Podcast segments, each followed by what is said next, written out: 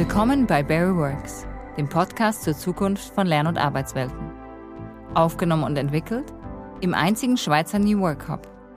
In unserer heutigen Folge zu Gast Sarah Genner, Digitalexpertin, Verwaltungsrätin und Dozentin.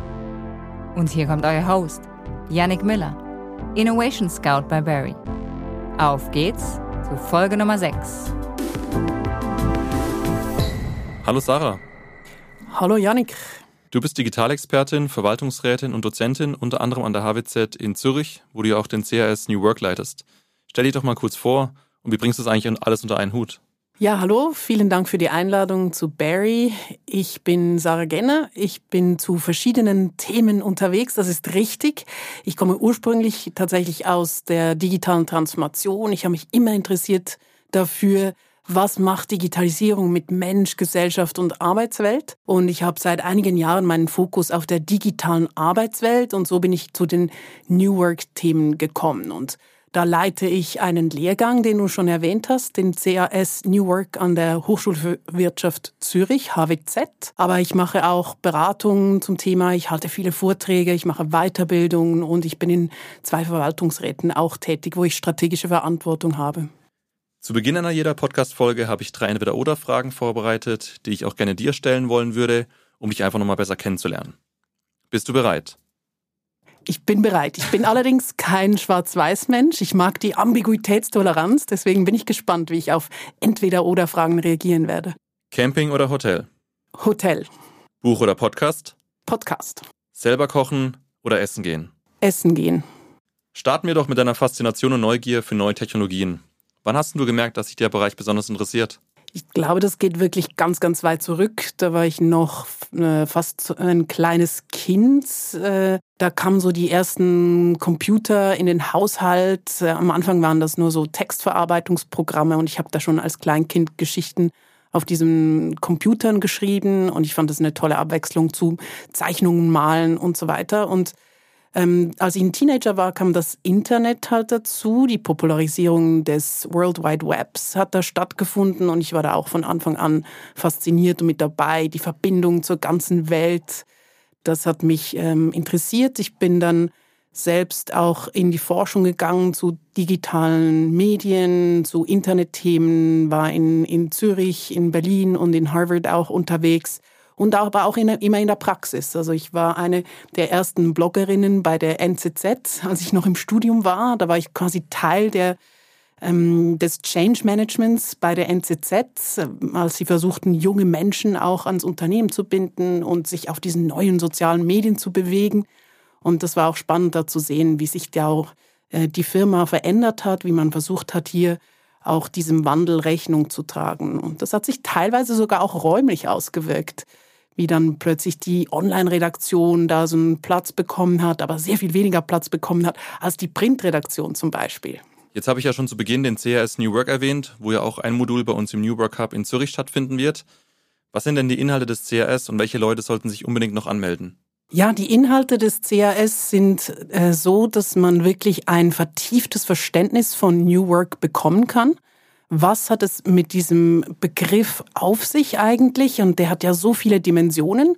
Und wir haben ein Modul, das befasst sich tatsächlich eher mit Raumthemen. In wo arbeiten wir? Wie müssen Räume gestaltet sein, damit Leute überhaupt noch Lust haben, ähm, vor Ort zu gehen, wenn sie doch eigentlich dank digitalen Tools auch von überall und immer arbeiten könnten.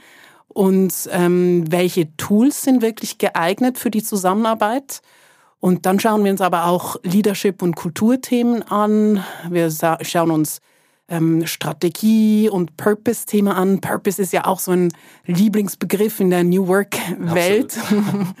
und man soll da rauskommen und wirklich so ein tiefes Verständnis haben von, was bedeutet es in dieser zunehmend digitalen Arbeitswelt, möglichst gute Arbeitsbedingungen zu schaffen.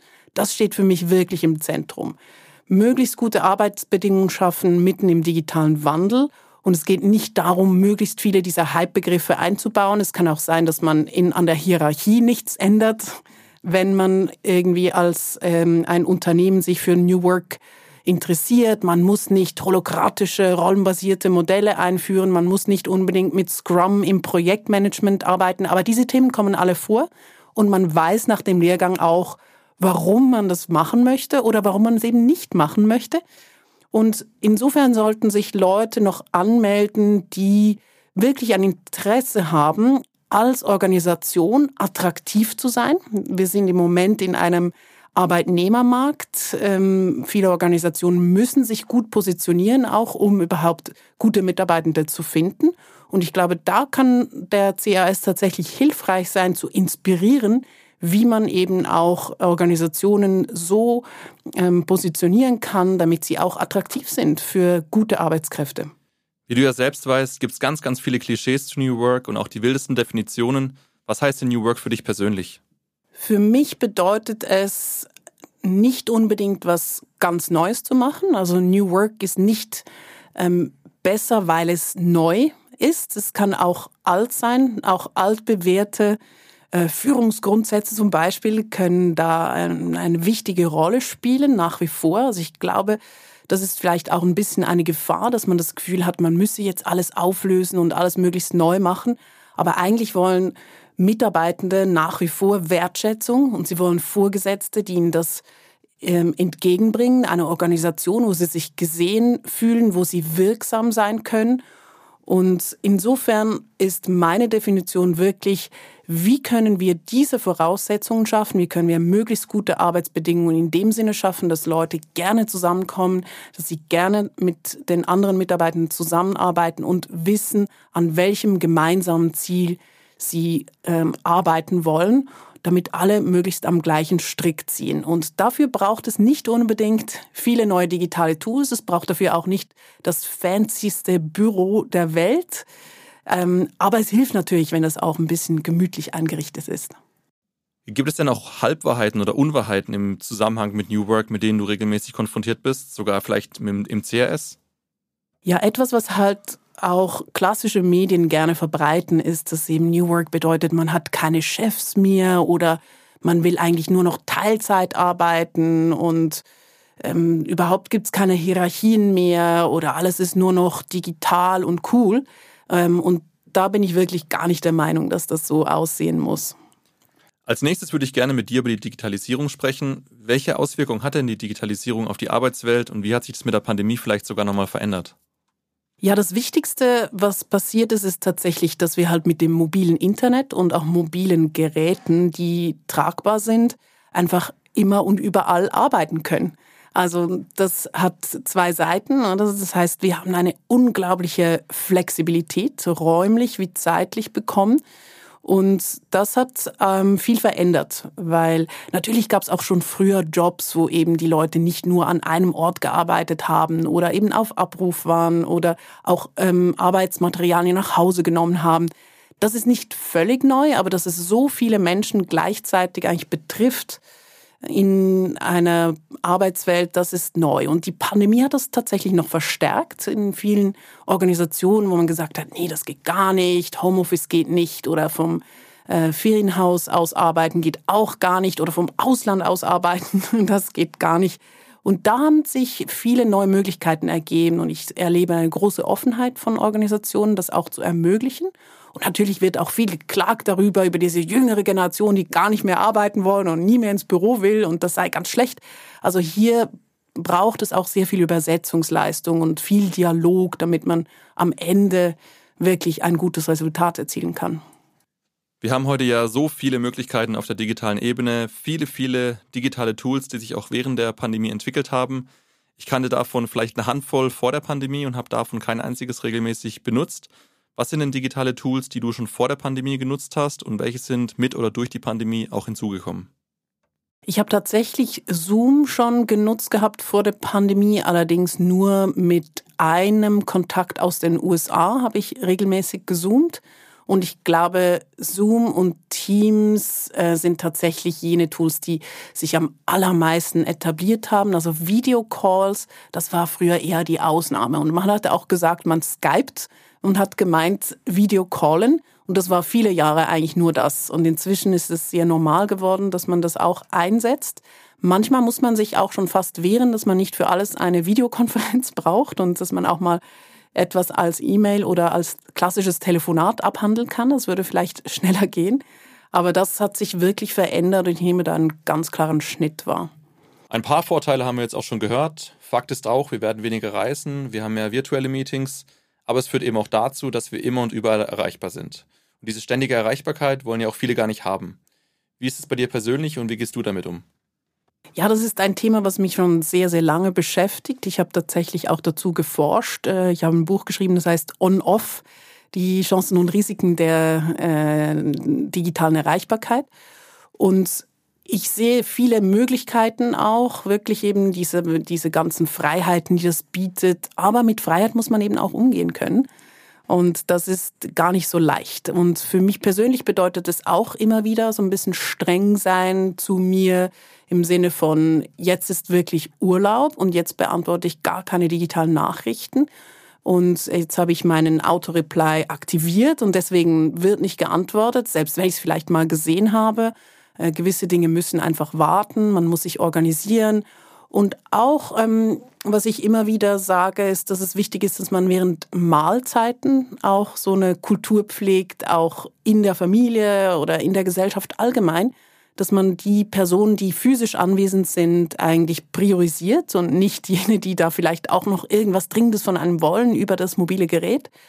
Und auch, dass man den Schlaf wirklich schützt. Da sehe ich auch, dass viele auch junge Menschen wirklich quasi dies, das Gerät immer in Händen haben, auch im Bett und das als Wecker nutzen und das nicht außerhalb des Schlafzimmers aufladen. Und da ist immer mein Tipp, kauft euch einen analogen Wecker oder einen anderen Wecker, einfach nicht das Smartphone und ladet das außerhalb des Zimmers auf weil ansonsten die Gefahr besteht, dass man dann auch noch äh, nachts und abends wirklich auch noch vielleicht am Arbeiten ist oder sich in den sozialen Medien verliert und so weiter.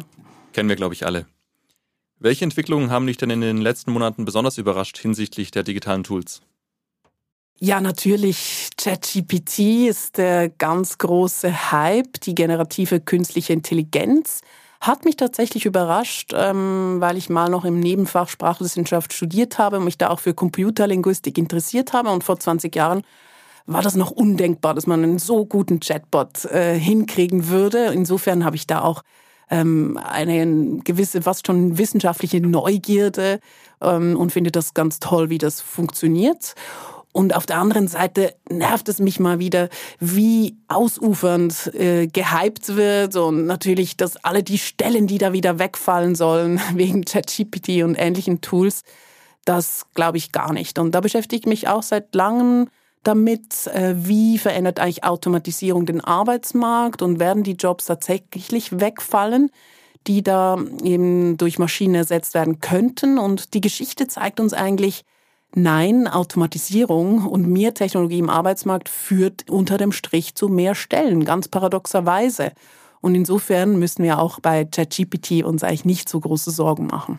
Vielleicht eine kritische Frage und korrigiere mich, wenn ich da falsch liege, aber in meinem Verständnis ist ChatGPT ja nichts anderes wie eine riesige Datenbank, die bereits Bestehendes neu zusammensetzt eigentlich. Kann man da wirklich schon von KI sprechen? Ja, das ist durchaus künstliche Intelligenz, aber künstliche Intelligenz ist hauptsächlich Wahrscheinlichkeitsberechnung auf einer Basis von ganz vielen Daten.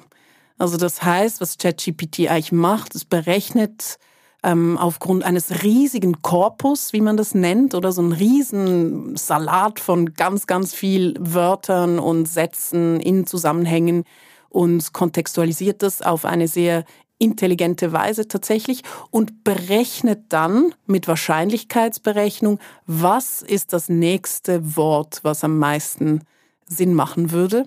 Ähm, aber eigentlich rein auf Basis dieses äh, Textkorpus, auf dieser riesigen Datenbank. Und insofern muss man auch aufpassen, weil das Tool wirkt so eloquent, es spricht mit uns, es wirkt fast, als hätte es Gefühle und wirklich ein echtes Verständnis oder so was wie ein Bewusstsein. Aber nein, eigentlich ist es Mathematik und Wahrscheinlichkeitsberechnung. Wie nutzt du ChatGPT in deinem Alltag? Ich bin jetzt auch immer noch am Testen. Ich bin damit am Rumspielen sehr, sehr häufig. Aber ich nutze es hauptsächlich, wenn ich es produktiv nutze und nicht nur spiele, als Inspirationstool. Also wirklich, um vielleicht irgendeinen Aspekt noch mir rauszuholen zu einem Thema, wo ich schon drüber nachgedacht habe, wo ich vielleicht schon gebrainstormt habe mit meiner menschlichen Intelligenz und dann schaue ich mal, okay, was gibt es vielleicht noch für andere Aspekte und dann kommen dann schon auch interessante, noch weitere Aspekte dazu, manchmal auch dieselben, die ich mir schon selbst ausgedacht habe. Aber so kann ich quasi überprüfen, ob da was ist. Und wenn ich eine schwierige Mail schreiben muss zum Beispiel, dann kann ich mir auch was vortexten lassen. Und wenn ich das genutzt habe, habe ich es eigentlich immer wieder umgeschrieben, aber es war schon mal irgendetwas, worauf ich aufbauen konnte und ich musste es nicht nochmal ganz ähm, neu mir aus den Fingern saugen. Überrascht dich die Schnelligkeit, in der sich ChatGPT in unserer Arbeitswelt etabliert? Weil eigentlich tun wir uns ja mit Veränderungen eher schwer und doch haben wir in kürzester Zeit so viele User, die ChatGPT nutzen. Wieso ist es eigentlich so? Ja, das ist eine gute Frage. Es gibt diese Grafiken, wo man sieht, wie lange es dauert, bis irgendwie eine Milliarde Nutzer weltweit ein Tool nutzen. Und da ist JetGPT, glaube ich, tatsächlich am Führen, wie schnell diese Adaption kam. Und es überrascht mich schon, ähm, wie schnell das gegangen ist. Aber auf der anderen Seite glaube ich auch, dass viele es nicht ganz so produktiv nutzen, wie man vielleicht denken könnte. Wenn man jetzt sagt, es hat sich schon etabliert, da würde ich jetzt ein Fragezeichen setzen. Ich würde eher davon sprechen, dass viele das eben ausprobieren und testen und mal schauen, wie sehr kann eigentlich die eigene Arbeit dabei unterstützt werden. Gib uns doch mal so einen kleinen Ausblick. Was sind denn digitale Tools, die heute noch weit, weit weg erscheinen und schon in Kürze oder auch mittelfristig Realität werden könnten? Ich bin nicht so gut mit dem Blick in die Kristallkugel, weil eben ich habe auch lange geforscht und da ist man immer so auf äh, Daten und Fakten und eigentlich eher, was in der Vergangenheit war, was man eben beschreiben möchte. Insofern halte ich mich da lieber zurück, aber ich bin ganz sicher, dass wieder neue Dinge kommen werden, wo wir denken werden, das ist jetzt die ganz große Zukunft und das dauert dann ein paar Monate und dann kommt das nächste große Ding. Das ist das, was ich seit vielen Jahren beobachte. Ist nur schon die letzten paar Jahre, da waren halt Blockchain, dann kam Metaverse und jetzt ist generative künstliche Intelligenz und ich bin überzeugt, in ein paar Monaten wird wieder von einer ganzen Marketingmaschinerie wieder ein neues Thema bespielt. Und wenn man die Hype-Kurven anschaut, dann in Bezug auf neue Technologien sehen wir eigentlich, dass wir kurzfristig neue Technologien jeweils überschätzen und langfristig eher unterschätzen. Insofern zum Beispiel Social Media war mal der große Hype, würde jetzt niemand mehr als Zukunftstechnologie sehen, aber ich sehe erst jetzt so richtig, wie sich Social Media produktiv für ganz, ganz breite Teile unserer Gesellschaft und Arbeitswelt wirklich ähm, produktiv einsetzen lassen. Und das war früher auch nicht denkbar, aber heute ist es kein Hype mehr. Aber jetzt erst erlangt es quasi das Plateau der Produktivität und ChatGPT wäre auf der Hype-Kurve noch total ganz oben auf dem Gipfel der überzogenen Erwartungen. Und als nächstes kommt da der tiefe Fall und irgendwann später werden wir es so nutzen, ähm, dass es vielleicht wirklich neu ist verglichen mit heute, aber dass es wird uns dann nicht mehr überraschen, weil es schon so eine Gewohnheitssache ist. Neben vielen Risiken, auf die ich gleich noch zu sprechen komme, gibt es natürlich auch immer Chancen. Was glaubst du, sind Chancen für uns Menschen, aber auch für unsere Arbeit, mit solchen digitalen Tools zukünftig zu arbeiten? Und wie könnten sie auch unsere Arbeit positiv verändern? Ich glaube, eine ganz große Sache, die auch unterschätzt wird, weil es jetzt schon so normal ist, ist, ist ähm, das Cloud Computing. Also die Möglichkeit, dass wir von irgendwelchen Geräten gemeinsam an Dokumenten arbeiten können, dass unsere Serverstrukturen inzwischen in die Cloud verlagert werden, das ist immer noch ein massiver äh, Change eigentlich. Also immer noch etwas, was nach wie vor wirkt ähm, und unsere Zusammenarbeit idealerweise verbessert. Aber es kommt immer darauf an, mit wem arbeitet man zusammen und wie ist die Zusammenarbeitsweise und macht es das besser. Ich erlebe es immer wieder auch, dass Leute zwar die total coolsten Tools nutzen, aber unzuverlässig sind, sich nicht an Deadlines halten oder mm, das Dokument, was ich mit ihnen bearbeite, nicht in einer Art und Weise bearbeiten, in der ich das Gefühl hätte, das wäre jetzt produktiv oder sinnvoll. Ähm, und manchmal arbeite ich fast lieber mit Leuten zusammen, die ein ähnliches Mindset haben, wie wir ähm, zum Ziel kommen mit unserer Arbeit. Und ich habe schon sehr produktive Projekte gehabt mit E-Mail und Dropbox. Und ich weiß, dass es jetzt äh, technologisch gesehen eher Low-Tech, alles andere als High-Tech. Aber Ähm, insofern ist, muss man das immer kombinieren. Gute Technologien in der Zusammenarbeit mit Leuten, die eben auch am gleichen Strick ziehen. Gibt es denn schon erste Erkenntnisse aus der Forschung, welche Jobbilder durch KI entstehen werden und welche Fähigkeiten dafür notwendig sind? Ja, vielleicht äh, das Jobbild, das im Moment am meisten gehypt wird, ist natürlich auch im Zusammenhang mit ChatGPT. Das sind die sogenannten Prompt Engineers. Also das sind Leute, die richtig gut darin sind, diese Eingabetexte, äh, die man in Englisch Prompts nennt, zu formulieren und das Beste aus der Maschine rauszukriegen. Sei es bei ChatGPT oder bei diesen Bildgenerationen, äh, wie zum Beispiel DALI, das auch von OpenAI ist, wie äh, ChatGPT oder Midjourney oder auch Stable Diffusion. Und da gibt es natürlich interessante Jobbilder. Aber unter einem Strich, glaube ich, wird es immer wieder Leute brauchen, die eben technisch versiert sind, aber eben auch auf der menschlichen Ebene das gut zusammenbringen können.